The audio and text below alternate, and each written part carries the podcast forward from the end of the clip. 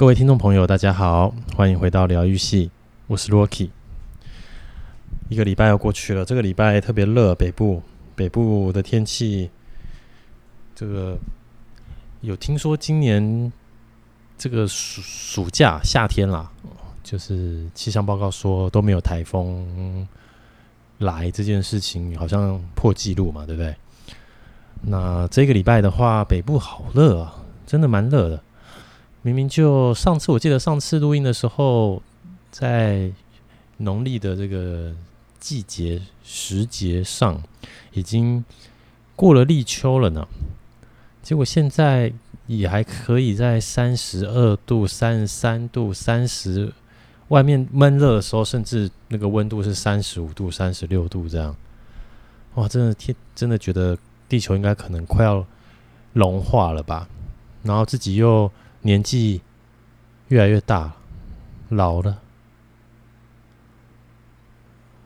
就会已经快变成不吹冷气受不了的状态。这实在是一件坏事，因为我本身是环保小尖兵啊，所以就是能回收就回收，能节能就节能。但最近这个晚上睡觉这个节能。后就是大家睡觉也都会冷气定时嘛，然后搭配着风扇。他最近常常就是冷气定时结束以后没多久我就醒来了。为什么？因为太热了。那我不晓得是我热情如火的关系，还是这个房间就是满满的热能量。那还是我就是已经没办法离开冷气了，我已经不知道了。但总之最近的我其实睡得没有很好，不知道大家怎么样哦。加上这个电费对不对？这个调涨，已经开始在担心。啊，当然有人用那个变频冷气，真的，这我这边也是推荐啦。就变频冷气真的很省电。很省电哈！如果你跟我一样要变成了一位离不开冷气的人类，那可以考虑变频冷气。好，那今天前面这个打招呼，这个闲闲话家常拖得比较久啊，其实是因为。接下来今天后面要讲的东西啊，可能带着非常非常多我个人主观的意见，有非常非常多我自己觉得最近一堆我不能理解的事情，然后这个这些话题，你说要不扯到政治又很难，所以今天就提前 在这边先跟大家说。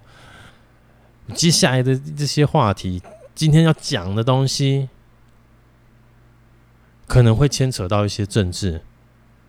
那如果大家对于政治的话题不喜欢的话，没关系，你就让今天这一集的这个阅听数量、下载数量很少，停在这就好啊。但是在你离开这个要关掉这这一集的 Podcast 的时候啊，帮我们去这个粉丝页啊，按个赞嘛，按个赞。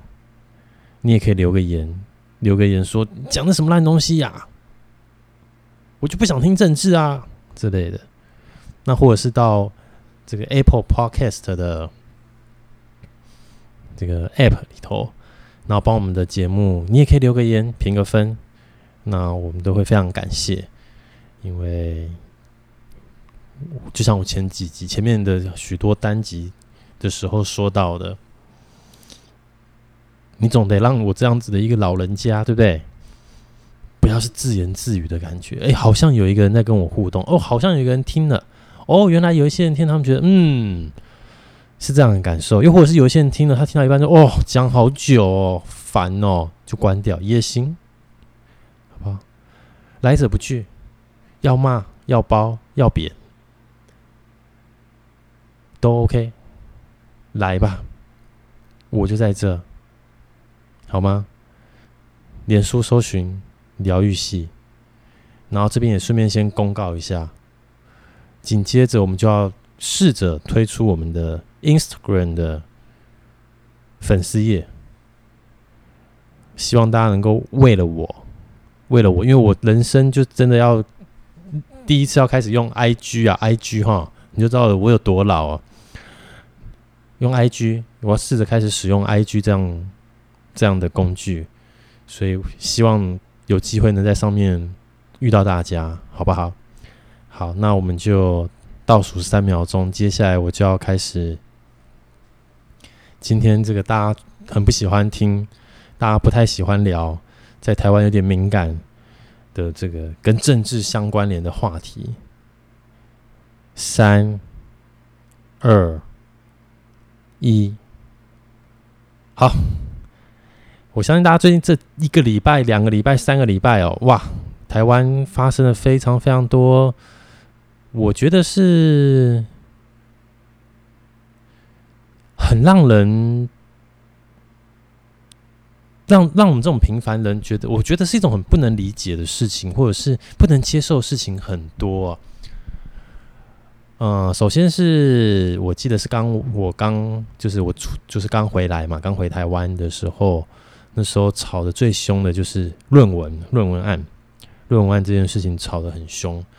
然后在论文案之前开始，其实就已经陆陆续续有这个柬埔寨有没有柬埔寨的诈骗啊，或者是被骗到那边去当猪仔啊的这类的新闻开始。然后在论文案之后。大概这个东西到了一个最高峰，就大家讨论到了一个最高峰啊，其其中里面又牵扯了就是 YouTuber 呃跟外交部之间的论战，这样。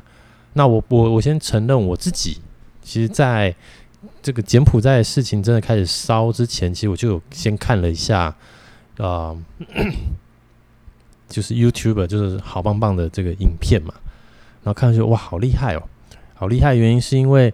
我不管今天这个东西啊、你是靠什么样的方式去做到这个最后这个呃救援的目的哦？你要有那个勇气走进去，有那个勇气去做这件事情，其实就不容易啊，对不对？好，然后还有还有什么事情？近期近期还有这个哇，这个嗯。什么外役间啦，对不对？外役间的就是玉石未归不算逃狱嘛，然后杀了两个警察的，然后最让我吓一跳的，其实应该是那个叫数数位中介法，是不是？数位中介法这个是我最最吓一跳的东西。然后数位中介法也是有。嗯，我该怎么说？也是有所谓的支持的一方。那对于支持的一方提出来的一些声音跟想法，我更是听了，有时候会觉得啊，是这样子吗？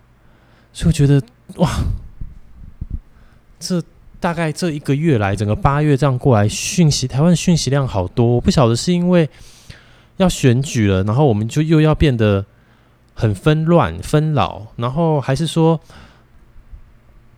台湾在这边就是真的就是两种声音，你要么就是蓝色，你要么就是绿色。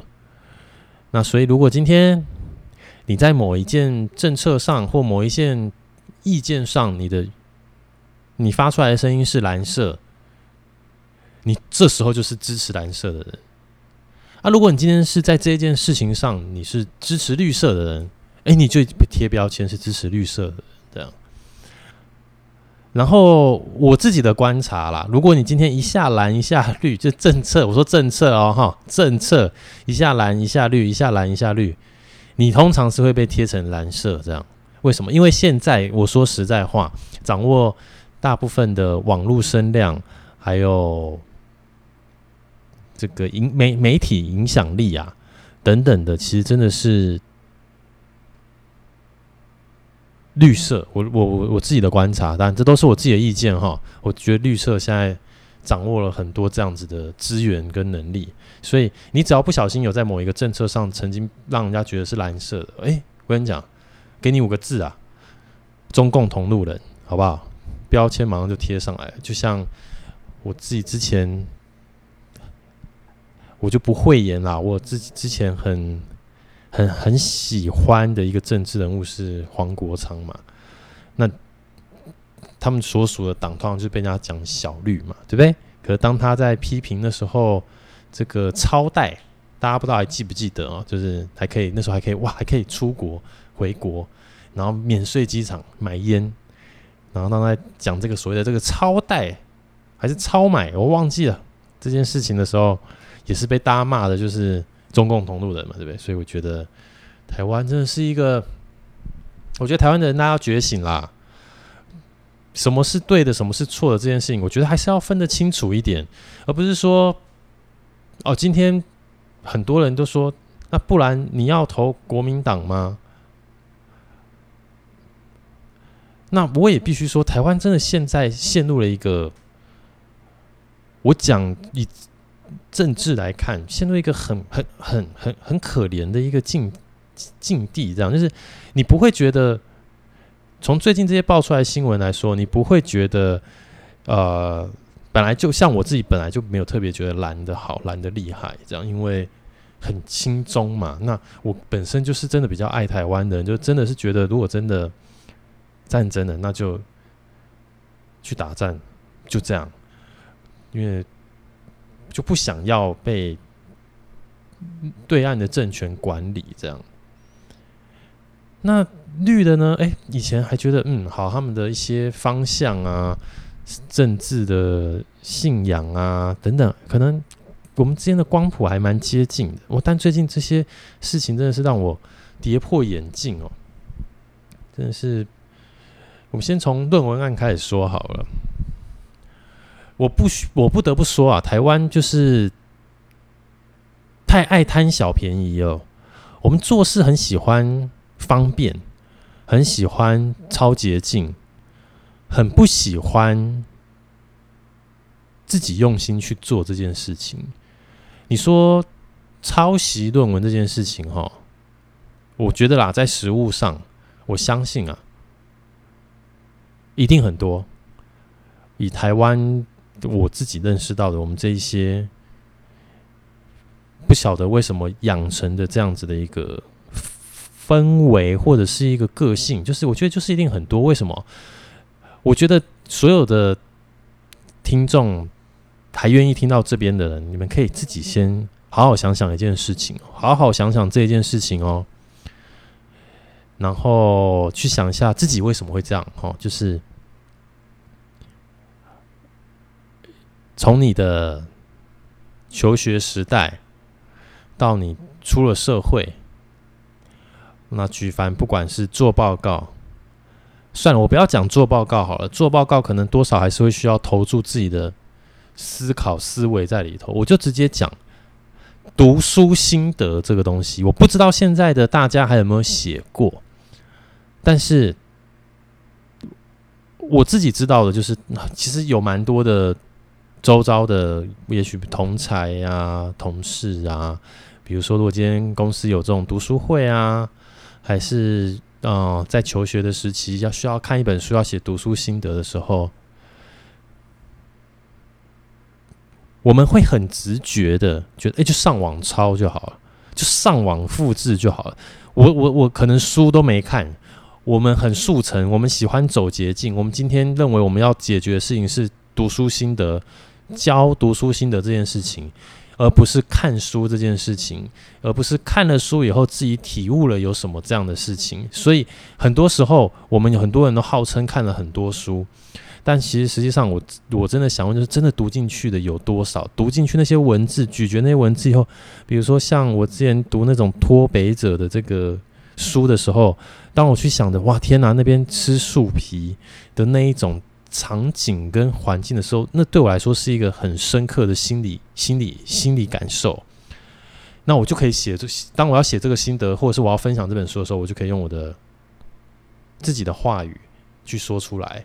可是不瞒大家说，就啊、呃，就我待的这个公司以前曾经有这种像这种读书会的活动。然后结果你会发现，哦，这个读书心得十之八九在这就是在这个活动中十之八九的人，他们是就是选择用复制贴上的这样。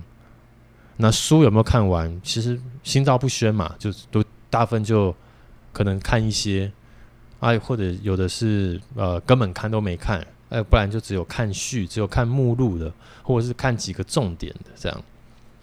那我就觉得好奇怪，怎么会？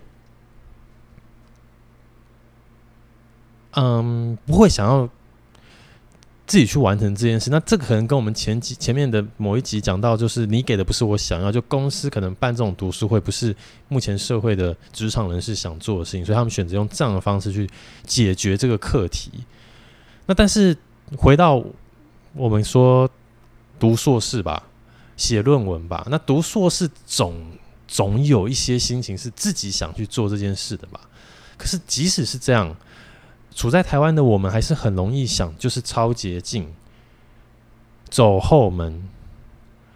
我不晓得是因为台湾其实某种程度跟就就跟对岸很像，还是怎么样？就是我们很很人治，我们比较不法治，所以我们很人治。我们很人治的结果就是我们必须面临什么农舍工厂啦，哦、顶楼加盖啦，铁皮屋啦，然后。还有我上次分享隔离的时候嘛，就是明明是一个门牌号码，但里面却隔了好几间，然后出租，然后他赚他的房租，然后在一个更实物上，所有租屋族，我觉得你一定碰过的一件事情，就是当你在报税的时候，你的房东一定会跟你说，你不要说你的房子是用租的，为什么？因为你你写你用租的，你可以抵扣你的这个税金。你要缴的营那个呃所得税，可是房东会被课税，所以他就是说，好，你你要选那也没关系，我就是在帮你把房租加上去，这样，那我们就变成一个很畸形的一个怎么讲，一个一个一个现象。明明我租房子的人，并不是想要去违反规则的人，但是我迫于这个这个环境这个氛围。迫于生存，所以我必须接受这一个被扭曲的规则。这样，那这真的是我在上一次就是我说那个隔离三家，是我申请这个异就是居住处所简易处所异动这件事情，都是一个深深的体悟。这样，就哇，我也我也没有想要说去走什么偏门呐，我也是乖乖的，就是去去申请啊，结果最后是失败的。这样。对，那我相信有很多人跟公家机关打交道，最后也都是被这一些奇怪的繁文缛节，就是给给给上了一课啦。这样，那回到我刚刚说，那我我所以我就说啊，就是心读书心得，我不晓得啦。就是这些，就是有听我们节目的大家，是不是也都其实某种程度也很习惯了？我我并没有要说大家这样一定是不好，或是不对，或是错，或者是。千错万错没有，因为那已经变成了一种习惯，变成一种氛围。然后曾几何时，你自己写心得，你可能还曾经会被你周遭的人笑说：“你干嘛那么认真呐？”这样啊，然后变成好像科比读书心得这件事情蔚为风潮，这样很玄呐。这我没有办法理解啊。那所以我自然就很能理解，实务上我相信抄论文的人一定一大堆，一定一大堆。能抄能抄就抄，能贴就贴，然后这一定也跟就是我们其实我讲实在话，我也不想这么说，就是华人真的很贪小便宜。然后你说这某些个性上，我们两岸真的一家亲诶，就是能盗版就盗版，能不花钱就不花钱。我们从来也不会想说没关系，我现在很穷，所以我就不要去享受这样子的，呃，也许是资源，也许是娱乐。我们就是能抓就抓，能盗版就盗版，这样。那我也不是要说我有多么的这个高风亮节哦，就是我也经历过以前这个磁碟机啊，超任超级任天堂磁碟机，对不对？然后呃，SSPS 这个游戏店就买得到 CD 的这种这个这这这一个年代这样，然后自己那时候穷学生。那讲实在话，台湾对于什么所谓的著作权这类的东西的版权啊，著作权这类的东西也都不重视。所以你说那个时候的我们这些小朋友们，要怎么能够知道说，哎，这到底是对或不对，又或者是当我们知道它已经是不对了，但是我们已经呃经历过了这样的过程，所以你要说去很强烈的否定自己以前的自己是不对，我觉得人一般来说都不会做这件事情，因为又回到我们之前讲过的，也就是我们很害怕犯错这件事，我们也很害怕承认错误，我们不想要在别人面前承认我们是错的，这样。好，那扯得很远了。那这个论文这个东西，我觉得没有什么好说的啊。就是你请请枪手去上课的，一定有啊。这个是不是自己写的，一定也都其实一翻两瞪眼，一下就知道了。这样。但最让我讶异跟意外的事情是，因为颜色的关系，那我们开始不去看。这种事情在客观上的相对的对或相对的错，这样我们会因为颜色，所以我们就是觉得这样是对的，然后做出这个东西是抄袭的单位可能不公正，那我也不讳言的说，我我我家人可能也有类似的情况，那告诉我说，哦，这个可能。会去判这个东西是抄袭的，是因为有颜色的立场啦，什么等等之类。但我就是会觉得好累哦，就是在台湾啊，就真的你不是蓝就是绿，你不是绿你就是蓝，你不是蓝就是绿。然后，呃，讲实在话了，蓝跟绿也都很聪明，不是笨蛋，所以他们不会想要让有第三个不一样的颜色的东西从中崛起。为什么？因为没有蓝的，绿的就不能生存。那没有绿的，蓝也就失去了一些，嗯，他们存在的价值。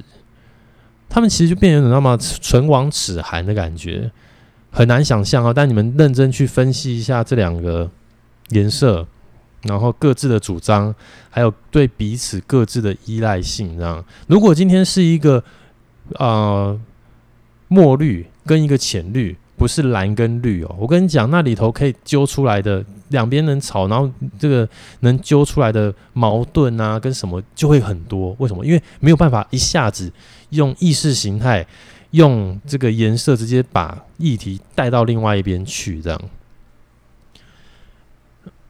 所以我讶异的其实真的是，嗯，怎么样？台湾大学也是。台湾大家的第一志愿，那我觉得论文抄，我就讲，我在认真说，我就说实务上一定一定有嘛。大家，我想很多大家在这个社会打滚的人，我觉得对于台湾其实实际上的现状都栽栽这样，就是我们就是很喜欢抄捷径啊，我们就没有喜欢呃按部就班的来这样。那按部就班的人在台湾通常会被笑笨，会被笑没效率，被笑就是。呃，不懂得动脑筋，这样，对。那所以，不管是我觉得，不管是政府啦，不管是企业经营，你真的觉得让你打从心底会佩服的领导人，我觉得在台湾真的少之又少。那回归这个政坛，我自己来看这段这段时间下来，真的影响台湾政坛，我觉得有最让台湾有一个最好的一个明显的一个好的变化的。总统对我来说，我自己我知道很主观，那听众听了都不不舒服。我先跟你们说声抱歉，但我自己就会觉得是只有那个前总统李登辉而已。这样好，那所以我觉得论文这件事情，对我觉得抄啊，一定就是就是抄，这这这没什么好说，因为你错字都一样，那其实也没什么好硬凹的啦，就是。参考的人，你真的有用心去注意、去在意这件事情的人，你不可能连错字都一样，你知道吗？就是大家在职场待久了，那我有时候也没有办法理解啊。就是其实我以为的精英分子的世界中，可能都要是精英分子，后来才发现不见得是这件事情。为什么？有时候运气真的很重要。那有些人。他只是他的能力跟他的处事的模式，并不适合这个社会，于是他等于半被这个社会淘汰掉。那很可惜，但在台湾就是没有办法接受这样的呃这样的人，所以在台湾，大家再仔细观察一下，我自己觉得啦，大部分的人好像都一个样，就是我们擅长说，或者是我们眼高手低。啊，或者说，我们总是胸怀大志，但我们缺乏什么？我们缺乏认真的团队合作。我说真的，我们很缺乏认真的团队合作，因为我们人跟人是互不信任的。我们很缺乏执行力，就是在职场上，大家最容易遇到就开会，你最上头的老板常常会讲一堆空话。然后不告诉你怎么执行，他们的想象就是我讲了，你们就会去做。那再来第二阶的这个第二阶高阶主管，厉害的人，他规划出了做好的方向，这样。那有的他甚至会觉得上面的人讲的方向不对，但这样的人他最后就会被被隔离在核心之外，这样。那所以最后就怎样？很多所有的事情，在台湾很多所有事情，就大家都自己摸、自己摸索、自己自己干、自己找方法。我们也不懂得交接，我们也不太会交接。这个我们之前我和医生聊过哈，就你如果离职，你真的有碰到很认真、很愿意在交接的人，我想。微乎其微啦，想交接的人也微乎其微。为什么？因为就想说，哇，我赶快拍拍屁股，我要赶快走，我在那边跟你讲一堆交接有的没的，干嘛？浪费时间，浪费生命。为什么？因为我们不喜欢按部就班，我们喜欢超捷径。我就觉得这是哦，你知道吗？这东西我不小心越讲，我就越气。然后就好，这个论文抄就抄了，抄了就好好道歉，好好承认自己的错误。可是。在台湾的政坛，你只有唯有不承认错误，你才有继续有出路的机会。这不是一件很吊诡的事情吗？我们的人，我们台湾的大家，竟然变成变成这个样子。那当我们在职场犯错的时候，那些有权利的人，有曾几何时有跟我们说，我们不要承认错误吗？没有，我们就得承认。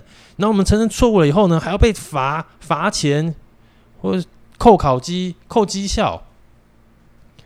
那就导致哇，这些有权有势的人过得多快乐，然后我们这些没权没势的人过得惨兮兮哦，然后我们还没有办法分辨是非，有时候还不小心去瞎挺。哦，我真的是讲到这个就真的很气，就是你大家不是小朋友啦，我我如果今天有在听我们节目，大家出社会，然后你也三十来岁的人，我相信你不会不懂什么叫做。论文抄袭，或者是所谓的读书心得 copy，或者是今天好，比如说去外训上课，然后要写这个呃教育训练的心得报告，那用 copy 的多不多？我跟你讲，一定超乎你想象。我不知道大家应该多少也有心里有个底，所以我从来就不觉得，当这个论文的新闻被爆出来以后，那你连错字都。真的连错字都一样的时候，我想说啊，这大概也没什么好掰的，但结果确实能就是这样硬撑、硬撑、硬撑、硬撑、硬撑到这个呃判这个台大审核的结果出来以后，撤销这个硕士学位了以后，还能再战，还能再吵，还能有人瞎挺，哇！啊，我还能说什么？我真的只能跟就是。真的睿智的各位听众说，我们自己要加油诶，不然台湾只会一直陷入陷入一个很惨的情况。我自己其实说实在话啦，我自己刚观观察这个这个这个局势，就是我说实话，我觉得不退选的民进党候选人，其实搞不好还是选得上的。那但是，之所以让他选择退选，我认为是，如果他真的选上了，那对于整个台湾的一个道德价值观的一个冲击会太大。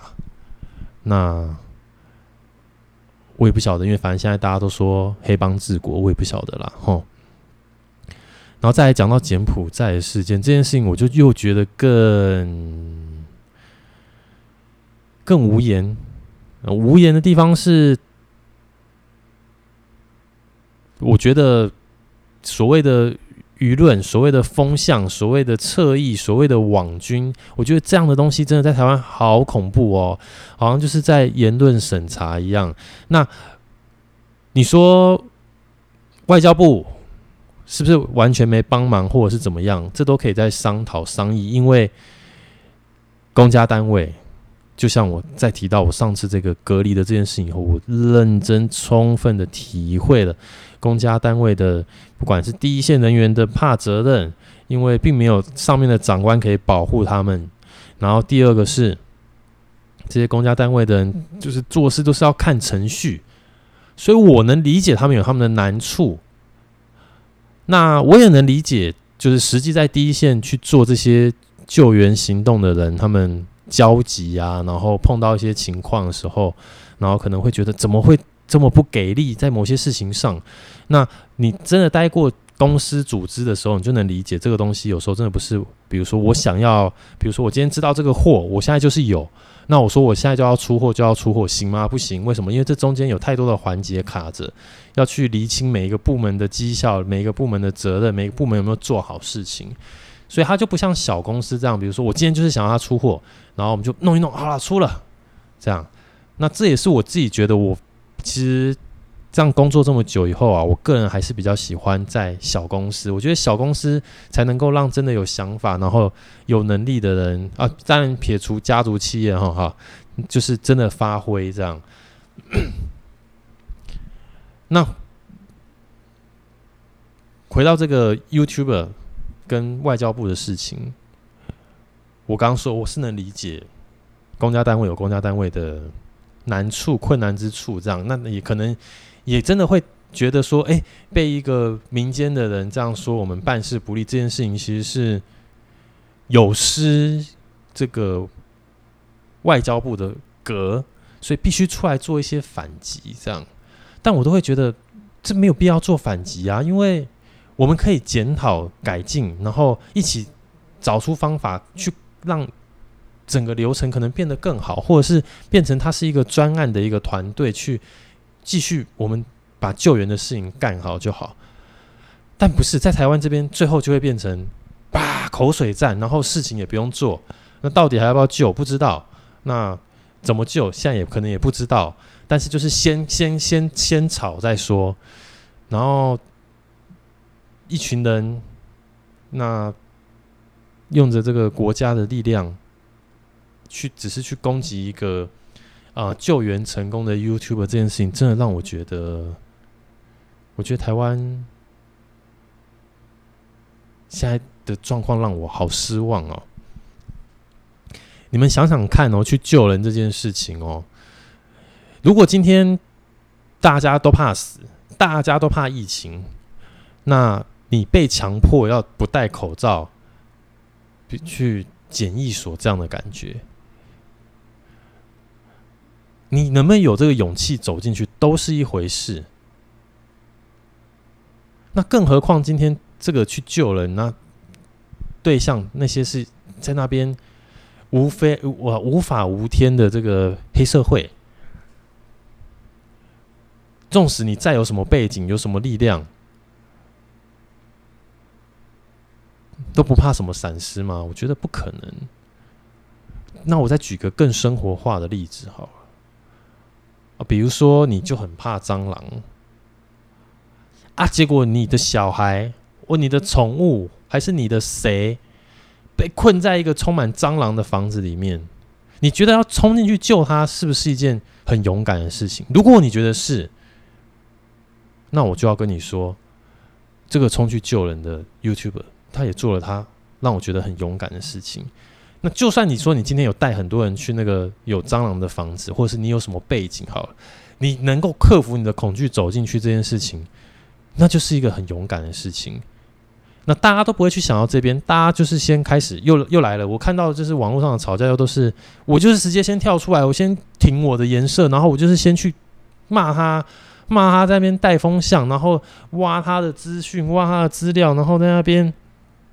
五四三讲一大堆，那我不晓得哎、欸，那对这这这这对我们台湾有什么帮助？对那些被困在东东南亚的人有什么帮助？帮助在哪里？我真的不知道。哦，这样子，这这样挺，这样挺，就可以解决事情吗？这不行哎，我觉得。所以我才希望，如果今天真是你们听到这边的人，大家真的要再去醒思一下，我们自己要觉醒。觉醒的地方是我们更应该更看重事情怎么解决，怎么把这个事情解决的本质，而不是说很害怕，比如说自己支持的东西被人家攻击。我能理解，就比如说今天我们有一个自己爱好的品牌，然后我们会对这品牌一个信仰，有一个忠诚度，所以我们很会怕人家抨击我们的品牌这样。但品牌跟品牌是归品牌的事情，那我们今天是把这样的状况已经是用在国家上面了。我们很害怕，我今天比如说我今天是绿的，我很害怕蓝的来攻击我，所以我一定要全力反击回去。那我先不管这件事情对还错，我管他论文是不是抄的，我管他这个呃救援重不重要，我就是先先打回去，我就是先抓他，找他的资料，把他资料挖出来，然后嗯，祖宗十八代风向带一带这样。啊，蓝的也是一样，其实都一样啊，只是我不晓得之前我们讲过，我觉得嗯。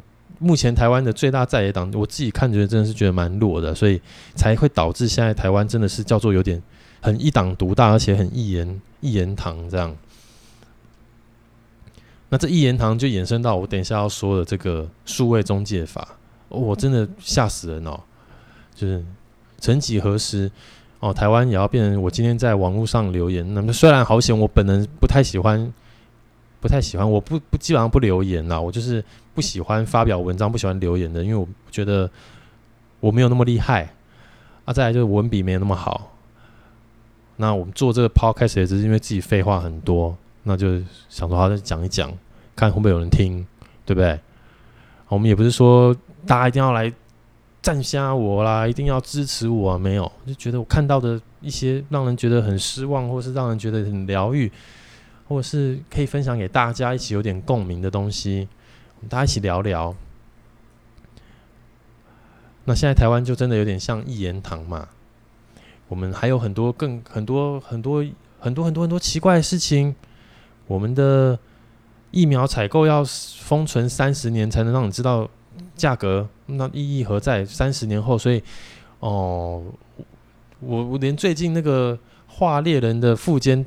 都因为身体有好一点，有稍微动笔，虽然最近又不舒服了，可能不用让我等到我变阿公，但是我现在要去看这个 COVID-19 的疫苗，我我我三十年呢，我可能当阿公了。那当阿公了以后，我也不知道在以台湾人的记性还有没有会记得这件事情，又或者是三十年后，我们是不是还是台湾，还是我们已经被统一了？我也不知道啊，这东西到底还算不算数？那为什么有需要封三十年？我们不是公开透明、民主自由吗？没有吗？那一样。不碰到这种事情，我又看到那些还能护航的，我就觉得哇，这到底什么意思？是我跟大家活在平行时空，还是是台湾的人只看只看蓝绿不看是非这样？对，哎、欸，这这个疫苗三十年，这好像不是本来不在我今天前面的那个哈，对不对？但是。包含这个外役间这件事情啊，也是很难过啊。但是为了不要公家，现在目前的台湾的这个公家机关，真的都应该要去好好听一听我说的那一集，就是你这个你不要害怕犯错，然后认错真的没什么，你不认错那真的才糟糕。因为你要用一大堆的东西去掩盖掉，就像外衣间这件事情，你选择把它定义为这个人不是逃狱，他只是逾期未归啊。那我就好奇了，如果有当过兵的人，你收假没回去，你是被叫什么？你是被叫逃兵，还是叫做晚回来？那怎么就是在对于我们这一种很手无缚鸡之力的小老百姓，就哇，很严格？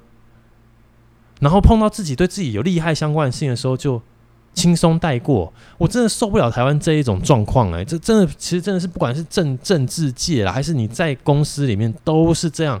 我不晓得为什么台湾这么这么多这么多这么多的人，都是用这样的方式在看我们自己的土地，看我们自己的所作所为，所以我不能理解。那就好像在这个铁路警察遇刺死掉了以后，也讲了一大堆怎么样要保障警察安全，叭叭叭叭叭叭的。但是你随便一查就都能查到什么？如果警察有开枪不小心打到谁，他就要自己去承担那些诉讼的费用。我也不知道到底有没有人去去协助，然后才会搞得其实你今天开枪也不是啦，而不开枪也不是，因为为什么？因为你你开枪了。啊，你可能呃成功的制服了歹徒，或者是不小心杀了歹徒，结果你自己就虽然还好好的，但就面临到更更更累的跑法院呐、啊。然后台湾司法程序又很冗长，弄半天规规划波哦，一审、二审、最高哇，弄不完。啊，但你今天如果没有正当好好正当防卫自己。哇！你不小心就像这两位我们的警察大人这样，就很辛苦哎、就就就这样就就走了，然后都弄成这样了。那为了不要为了卸责，我觉得就是为了卸责，然后管理的疏失不当，然后变成什么？变成啊，逾期未归。然后你知道吗？我自己的认识啊，以台湾来说啦，很多时候我们发生一件事情的时候，我们就会把这个个案放到最大，我们不会先去了解一下个案是个案还是它是通案的。那比如说，如果今天这个逾期未归已经是通案的，那应该就要用通案的方式去检讨未来怎么样直接去改善掉这个通案的事情。那如果是个案的事情的时候，台湾也很喜欢，因为在在职场我自己碰到也是这样，就是一次的个案。然后，呃，某单位也许当时的权利受损了，他就会在会议中提出来说，是因为哪个单位哪个单位没怎样，所以害我这样，所以我们希望需要重新再定一个流程，让这个东西能够没问题。然后，所以就像应该，如果大家有认真听我前几集，有一集我就有讲到，就台湾很喜欢定一大堆流程，流程好多，规则很多。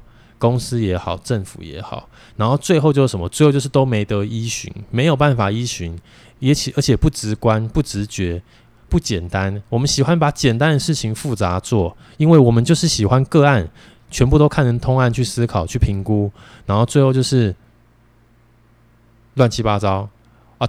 很多最后法也治不了，所以最后就人治社会、人治国家。你跟这个人好，你就没事；你跟那个人好，你就你就你就没关系。就像之前人家说那个什么，你这个呃运毒没事，然后吸毒也没事，是吗？我不知道，太神奇了这一切。对，那最后我就直接进入到这个数位中介法了。我不晓得哎、欸，我不晓得这个东西为什么？为什么？会需要推耶，就像我前面讲了这么多，已经有这么多，不管今天你说是不是因为什么什么对岸的假消息很多啦，还是网络上谣谣传的讯息很多好了，但我刚刚前面讲的这些所有的 case 跟案例，那那一些只是为了自己的颜色护航的人，他们在护航的东西，难不成就就是对的，就是真的吗？那如果他们讲的也是不对的，但最后会因为这一个数位中介法的通过，然后由行政主管机关认定这是对的，那台湾就会认真的变成一言堂。然后我完全没有办法理解想提这个方案的目的跟原因是什么。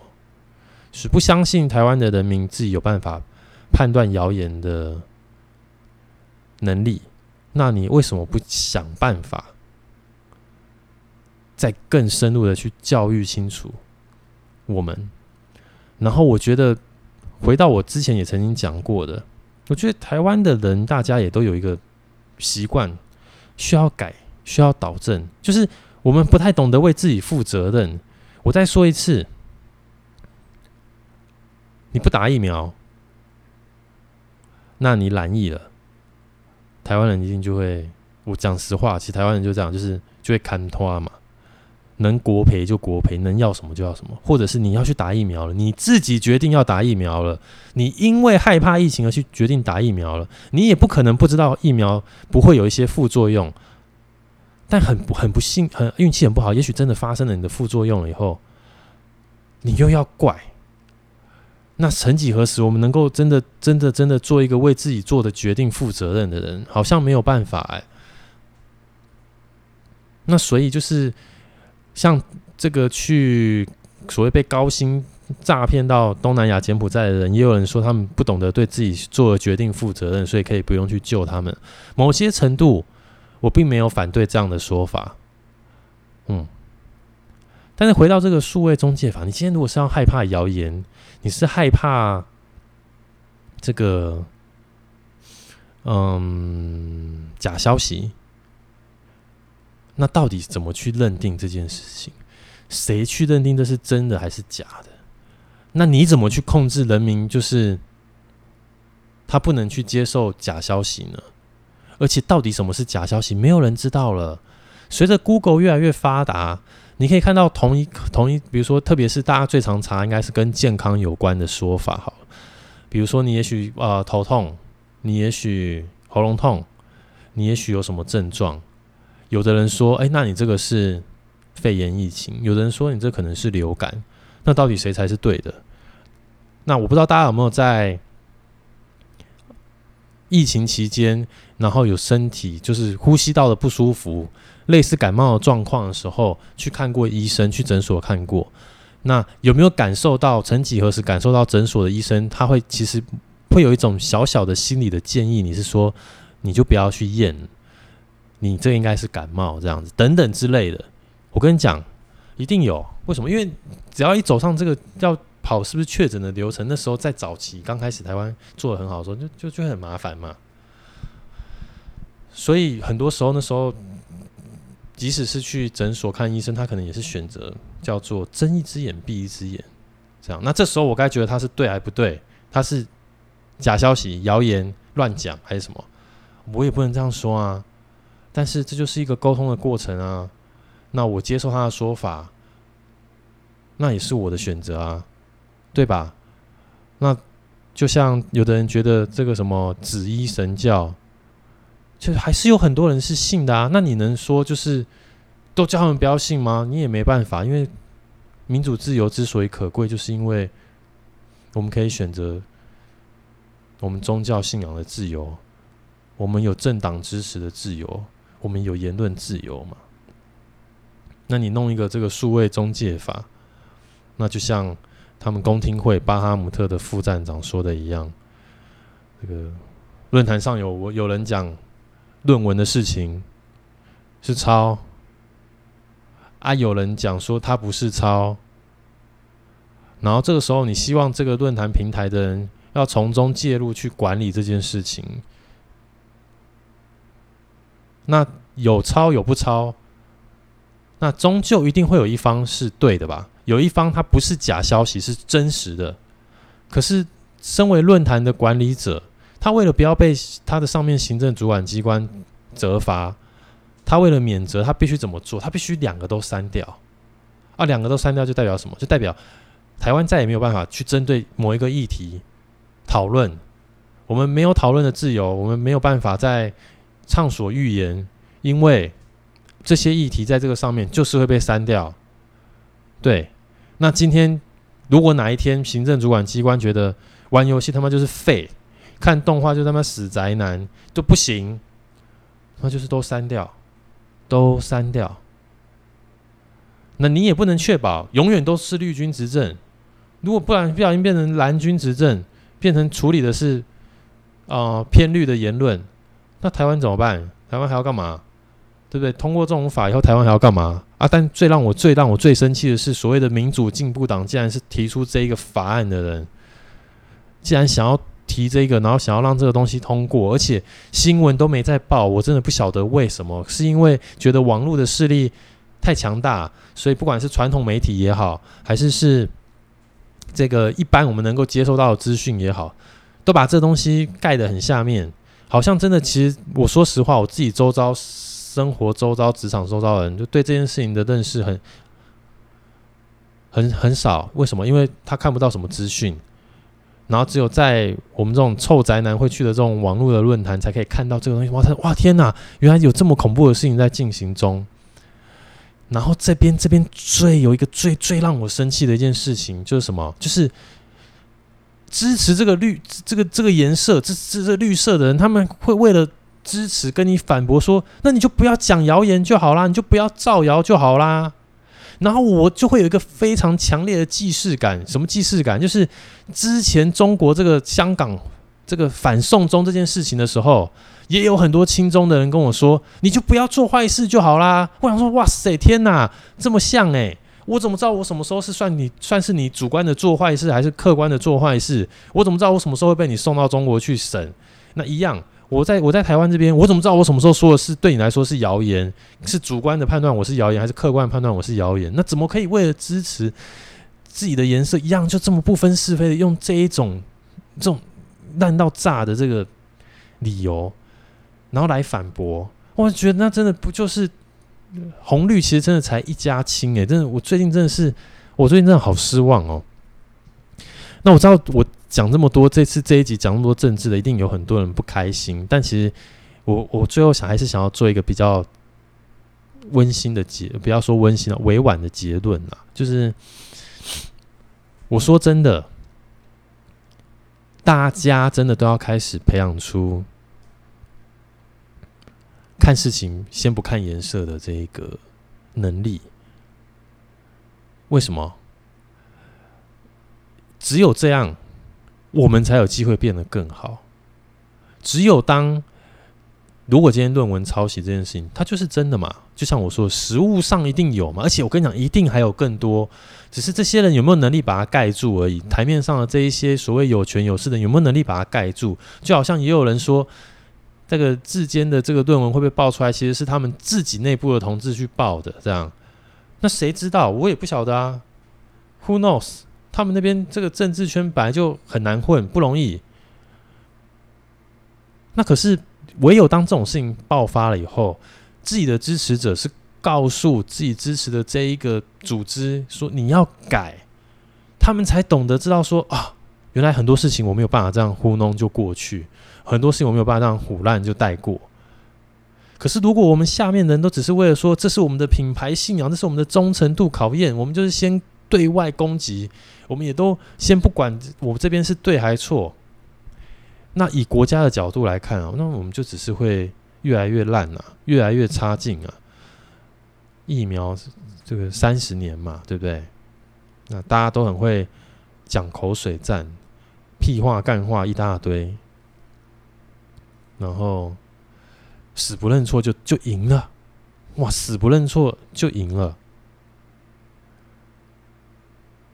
那我们的下一代，我们的下下一代啊，继续留在这个美好的宝岛上，还有什么意义？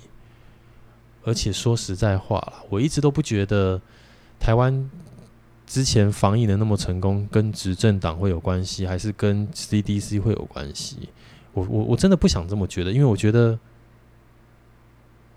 客观来看，就是健保这个制度，那导致我们的医护人员。其实都是在过劳的状态下，他们习惯了他们那样高压的工作氛围、工作环境，所以即使碰到疫情，他们挺得过来，他们撑得住，他们才是真的让我们守住疫情的第一线关卡。那剩下的呢，就是我们自己很自律，台湾人自己很自律，或者是换个角度说，讲难听点，也可以说我们很怕死啦，就是。我们就很自律，然后口罩都挂得紧紧的，这样，所以之前我们可以是防疫的模范生。但你知道，政治就是这样，做得好就是他的功劳，啊，做不好就都是你们的错，这样。所以，我相信很多听我们节目的这个大家，我觉得台湾的大家要试着觉醒，跳脱出看事情的角度是先看颜色。然后，好好的想一想，我们希望变成一个更好的国家。那就像我说，我们很多事情一定都要用超捷径的方式做吗？很多事情我们一定都要讨价包的方式吗？我们一定都没有办法好好的正视所谓的版权、著作权，从小就让人们有这样子的一个习惯，知道这个东西的重要。我觉得唯有这个东西方先根治，我们才可以学会不要什么都复制贴上，不要什么都抄。因为我觉得真的觉得版权著作权这件事情影响整个台湾很大。我们不懂得花更多的钱去买别人的心血，我们会觉得那个东西当漏就看得到，我们会觉得这个东西不花钱，透过什么地方就看得到。那为什么大家的创作在他没有允许的情况下，他要免费给你看呢？对吧？那好，今天激动的抱怨就到这边结束。对，非常多非常多政治的话题，这边再次的跟大家说一声不好意思。但如果你们听了有共鸣，你也不见得一定都要 我，我怕如果听了有共鸣的，就都跟我说都是都是蓝色的，那我也是会吓一跳啦，好吧？就因为就回到我说的，就是这个光谱这样，但没关系，如果听了有共鸣，那你们可以留言，或者是如果今天真的想跟我来一个辩论比战一下，哎、欸，我也欢迎哦，真的，好，那这个是我再说一次，我本人基本上还是爱台湾派，然后我不喜欢统一，但最近我很失望，就这样。今天节目就到这边，那讲的特别久，希望大家还是拨空听一下，它有点不疗愈，又或者对你来说很疗愈，都没关系。那欢迎大家来我们的粉丝页留言，我们一起讨论。我们下周见，拜拜。